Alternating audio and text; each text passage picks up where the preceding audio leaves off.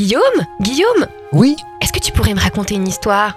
D'accord, mais pas n'importe quelle histoire. Je vais te raconter les animaux.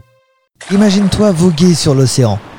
Devant toi, tu vois des grandes raies voler à la surface de l'eau, puis plonger. Découvrons, si tu le permets, la raie manta. On l'appelle souvent diable des mers. Pourquoi? La raie manta est la plus grande des raies. Ce surnom lui vient principalement des deux cornes plantées à l'avant de sa tête qui lui permettent de rabattre la nourriture microscopique vers sa bouche. Elle a été source de nombreuses légendes auprès des marins qui pensaient qu'elle faisait couler les bateaux et s'étalait sur les marins dans l'eau pour les empêcher de remonter à la surface grâce à son large manteau, d'où manta, qui signifie donc manteau en espagnol. Mais la raie manta, rassure-toi, n'a rien de dangereuse. Est-ce qu'on peut marcher dessus si on va dans l'eau? Alors, contrairement aux autres raies, elle ne se pose que très rarement sur les fonds marins, donc peu de chances de marcher dessus. Par contre, elle voyage énormément. Ainsi, on peut en voir dans les mers chaudes et tempérées, comme en mer Méditerranée. Est-ce qu'elle est grande? Oh oui, et c'est la plus grande de la famille des raies. Elle peut atteindre, écoute bien, 7 mètres de long pour un poids d'une tonne. Cela fait d'elle un géant des mers. De quoi se nourrit-elle? Malgré sa taille impressionnante, elle se nourrit de plancton, de crustacés et de petits poissons. Elle va attraper cette minuscule alimentation en filtrant l'eau.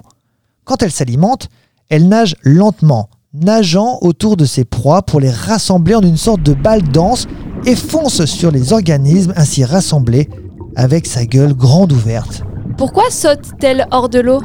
Ces sauts ne sont pas encore totalement expliqués, mais plusieurs hypothèses sont émises. Ces bons lui permettraient d'éliminer les parasites et les rémoras qui se trouvent souvent sous son ventre. Elle pourrait également communiquer avec d'autres individus. Quand elle retombe dans l'eau, le bruit serait perceptible sur plusieurs kilomètres. Également, à cette occasion, les femelles peuvent donner naissance à leurs petits. Elle ne pond donc pas d'œufs C'est une question piège.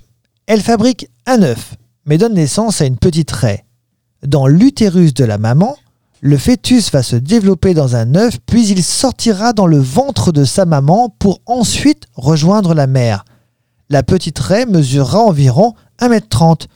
On dit que la raie est ovovivipare. Vit-elle en groupe? Les raies manta peuvent nager seules ou en groupe, pouvant atteindre une cinquantaine d'individus. Ces rassemblements de raies peuvent aussi comporter d'autres espèces de poissons, mais aussi être associés à des oiseaux de mer ou des mammifères marins. Les raies manta peuvent parfois sauter entièrement ou partiellement hors de l'eau. On en a parlé il y a quelques instants. Ainsi, au sein d'un groupe, on peut parfois observer des individus sauter hors de l'eau les uns après les autres. On voit souvent des tatouages dans les îles représentant les. Y a-t-il une signification? En Polynésie, le tatouage de la raie manta représente la liberté. Mais bien souvent, la raie symbolise l'humilité, la sagesse de ne pas montrer sa propre puissance, sa propre force. Elle représente le calme et le désir de rester dans l'ombre.